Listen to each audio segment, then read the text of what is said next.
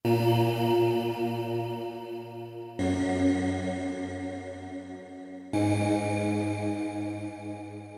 petites histoires pour 50 ans du BO. Épisode 2 Collège, fac, université, passer de l'un à l'autre sans le savoir. Au XXe siècle, quand la province ne s'appelait pas encore territoire, on pouvait commencer ses études dans un collège universitaire et les finir dans une université sans s'en rendre compte. Quand elles se sont inscrites en 1969 dans un collège universitaire, Annick Trinquet et Josette Brinterche avaient pour objectif d'obtenir une licence en trois ans. La première garde un souvenir vivace d'une enseignante atypique qui deviendra une ministre qui marquera l'histoire des universités françaises. La seconde quittera le collège devenu université avec des convictions politiques chevillées au corps et une formation qui lui a permis d'enseigner en lycée dans des filières nouvellement créées.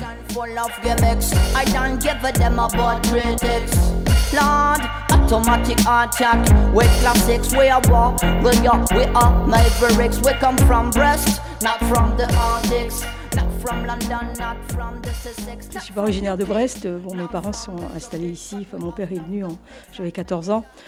Donc j'ai passé mon bac à Brest, au lycée Amiral Renard en 68, le meilleur, bac oral. Et donc comme euh, je n'aimais pas du tout euh, les sciences, ni les maths, ni physique, chimie, et que j'étais plutôt intéressée par les lettres et puis les langues étrangères, je me suis inscrite euh, à la fac donc, de lettres qui était à Nul-le-Gorgeux en anglais. Euh, tout en poursuivant les études de lettres et, allemand. Donc en fait, j'ai fait, ben, fait trois ans jusqu'à la, la licence. Ensuite, euh, je suis partie un an en Angleterre, hein, où j'étais assistante à Londres. En tant que, parisienne d'origine, j'avais choisi Londres parce que c'était une grande ville, alors que mes, mes, amis choisissaient plutôt la, la Cornouaille. Et, ensuite, euh, bah, j'ai eu un parcours professionnel un petit peu atypique, euh, mais je suis restée euh, à Brest. donc, alors mes souvenirs de fac. Bah, écoutez, ils sont assez précis d'ailleurs parce que j'ai passé le, bac donc dans, une période assez assez spéciale. quand on est arrivé en fac de lettres, vous imaginez, en novembre 69, tout était encore en ébullition, surtout euh, en lettres. Mais moi, j'ai un souvenir précis, c'est que notre doyenne, à l'époque, c'était Alice et Soigné Picard, qui arrivait en voiture décapotable avec des cuissardes noires en, amphi. Et à ce moment-là, tout le monde se taisait. Et euh, c'était quelque chose d'assez extraordinaire parce que bon, les étudiants étaient quand même assez volubiles et étaient souvent euh, plus en nager qu'en cours. Euh, ce que, bon, les souvenirs que j'en ai, c'est que j'ai eu d'excellents professeurs qui m'ont vraiment marqué. Euh, en lettres, euh, surtout, je me souviens de de Jean Balcou, qui était avec qui je faisais Victor Hugo, Diderot, qui était absolument passionné, tellement passionné qu'on en fit. sa chemise sortait de son pantalon quand il nous racontait Jacques le Fataliste et autres. Monsieur Duchâtelet aussi, qui nous a vraiment appris à faire des dissertations euh, de façon euh, presque médicale, c'est-à-dire euh, disséquer totalement un texte, introduction, développement, avec une logique implacable, conclusion, voilà, moraux, avec sa troupe de théâtre. Hein, je faisais le théâtre de l'absurde aussi avec, avec M. Moreau.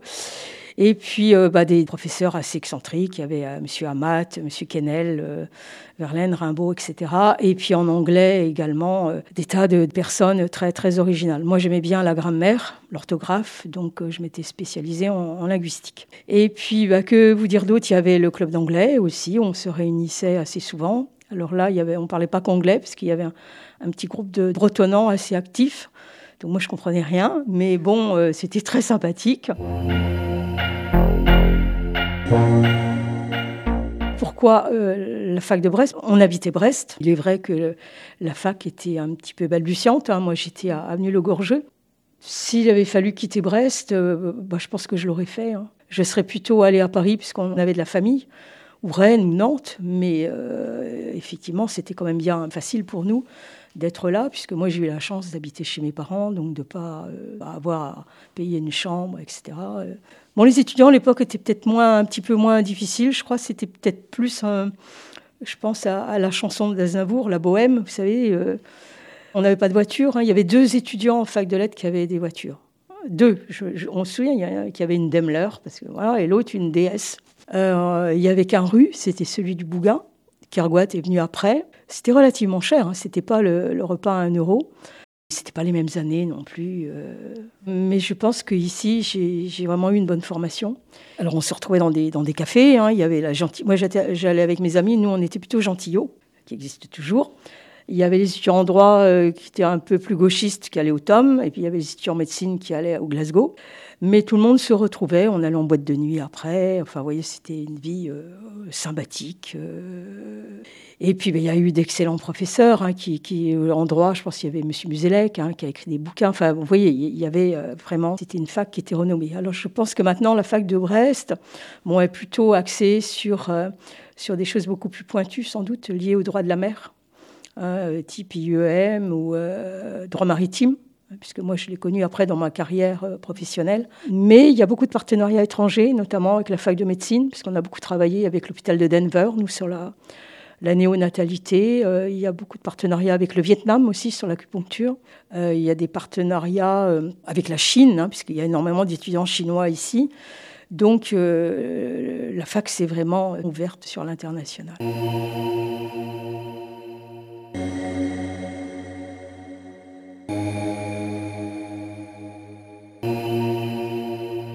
J'étais en, terminale euh, à Brest. Hein. Et donc, euh, j'ai fait passer un bac euh, alors littéraire, c'était A, je crois, à l'époque. Mon idée, c'était de faire des langues. Alors, j'ai eu une petite hésitation, moi, avec la, avec la philo, parce qu'en terminale, j'ai découvert la philo. Bon, je me sentais pas trop sûre de moi et je pense que je manquais encore un peu de maturité, sans doute. Bref, je suis partie m'inscrire en langue vivante à, à, Brest, justement, avenue Le Gorgeux, là. Je crois que maintenant, c'est la fac d'AES qui est là.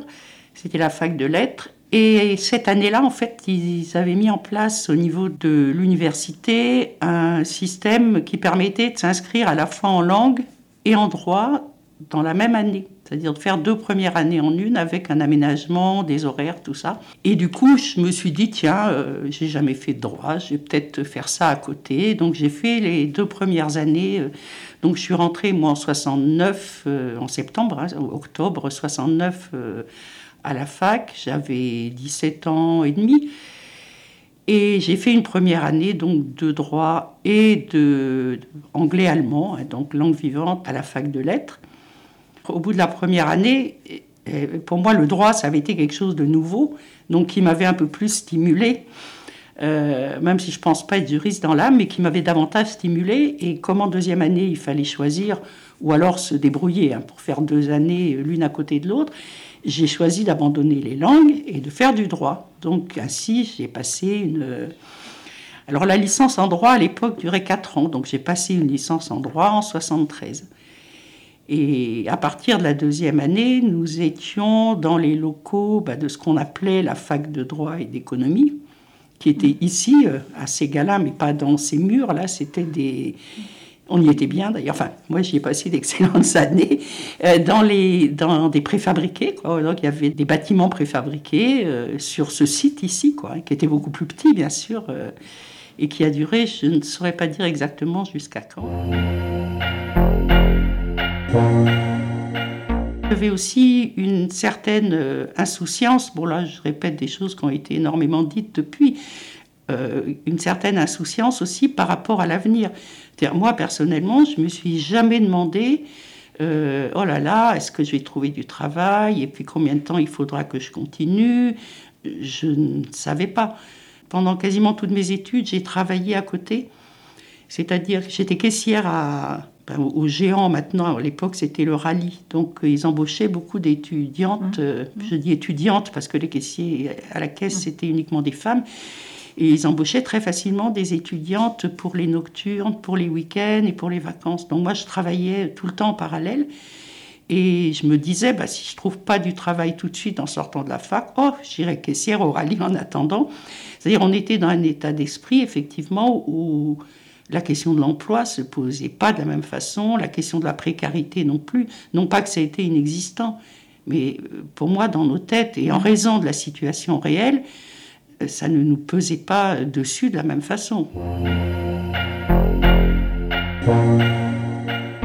En dernière année, ils ont créé, à la fac ici euh, en tout cas, une option qu'on appelait pédagogie.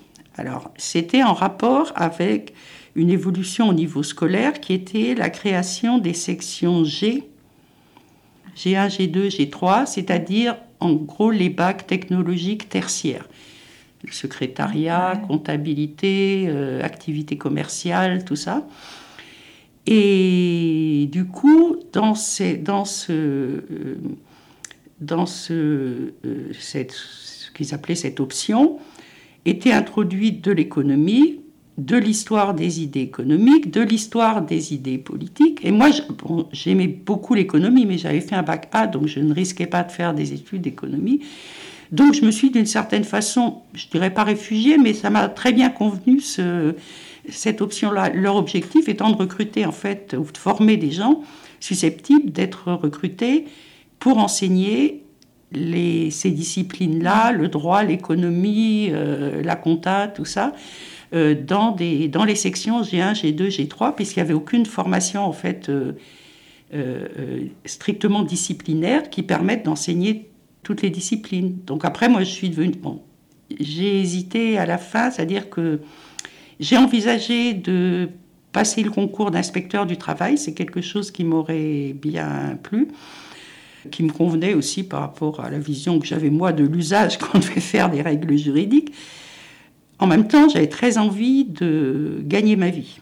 Tout ce temps-là, j'habitais chez mes parents, qui n'étaient pas d'affreuses personnes, mais qui, néanmoins, quand on commence à avoir 20 ans, 21 ans, euh, on est content d'avoir son chez-soi. Donc, finalement, à ce moment-là, je crois que mon choix, ça a été effectivement de choisir une voie qui me permettait de travailler. Après ma licence, j'ai eu un poste de pionne pendant un an où en principe j'ai envisagé de préparer le, concours de prof, euh, ceux qui enseignaient en ES, c'est-à-dire d'économie euh, dans les bacs qu'on appelait B à l'époque. Mm. Et pour finir, je n'ai pas eu ce concours-là, ce qui n'est pas très étonnant parce que effectivement mon niveau d'économie n'était pas à la hauteur.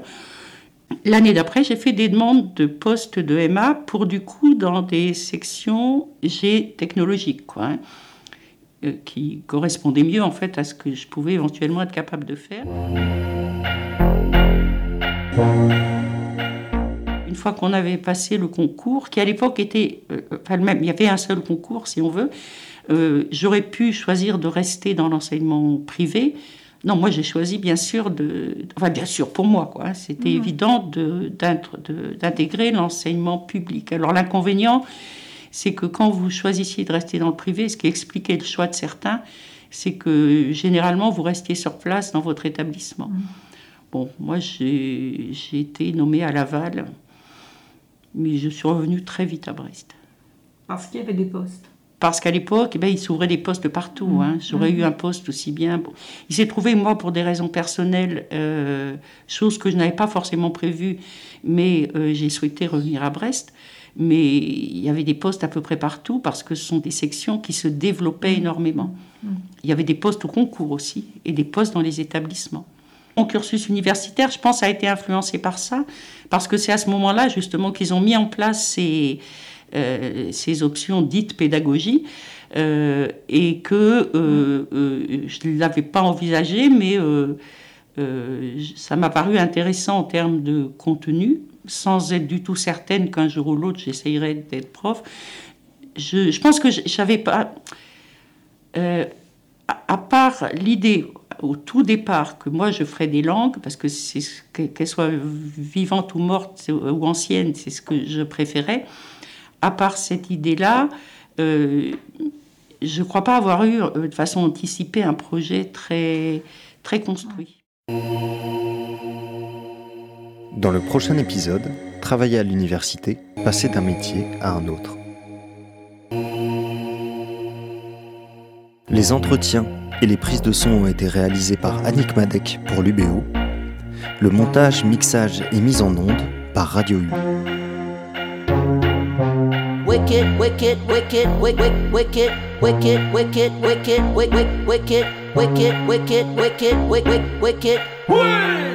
to the Lando style.